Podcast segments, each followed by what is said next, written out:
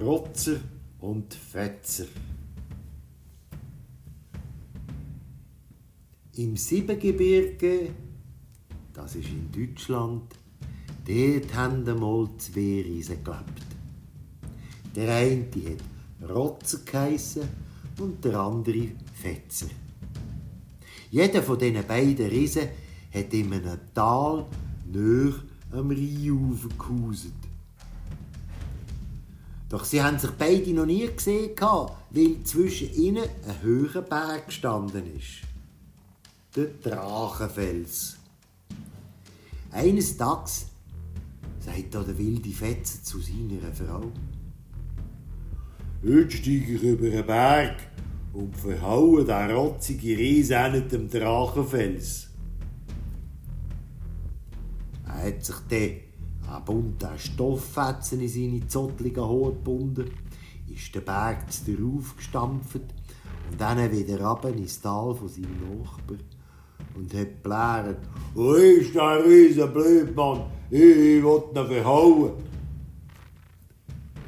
Es war aber nur die Frau vom Reis daheim und sie hat gesagt, «Der Rotzer ist zum Berg dort gegangen. Er ist schnell gebisseln. Aber er wird auch etwa in einer Stunde zurück sein. Schaut nur, dort plätschert sein Päckchen schon den Berg ab. Aber ihr könnt gerne auf ihn warten. Da hat sich der wilde Fetzer umgedreht und ein kleiner Wasserfall sieht den Berg ablaufen. Was muss auch das für ein dummes Kerl sein, wenn der so lang so viel kann brünzeln Und er hat zu der Riesenfrau gesagt, äh, ich wollte lieber noch einmal kommen, wenn der Rotzer daheim ist. Und ist schnell über den Drachenfels zurückgekommen. Kurz darauf ist der Rotzer heimgekommen Er war gar nicht bisseln. Er hat nämlich nur Holz gesammelt. Und als er gehört hat, dass der wilde Fetze da war und ihn wollte verhauen, da hat er geschrauen. Was bildet sich da blöd Plagöri eigentlich ein?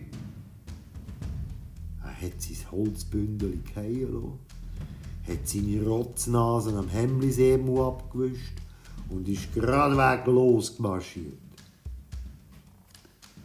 wo der Fetzer, der grosse Rotzer vom Drachenfels hat gesehen, abschuhen, da hat es mit der Angst bekommen. Oje, oje, da kommt der Rotzer und will mich verhauen, was soll ich jetzt bloß machen? Leg dich ins Bett, Mann, sagt die Frau Fetzer. Und sie sagt auch, und dann hat sie eine Bettdecke hoch bis an die Nasenspitze rauf und machst mir keinen Mucks. Wo jetzt der rotzige Rotz daherkommt, läuft dem Frau entgegen, legt den Finger aufs Maul und flüstert. Psst, seid leislich, mein Kind ist gerade eingeschlafen. Fetzer ist nicht da, aber ihr könnt gerne auf ihn warten. Kommt rein. Nur ihr keinen Lärm. Dann ist sie zum Bett gegangen, hat das Kopfküsse gestrichen und gesungen. Schlaf, Kindli, schlaf. Der Rotzer ist näher getreten und hat unter der Bettdecke einen mächtigen Körper gesehen. Oben hat zottelige rote Haare rausgeschaut.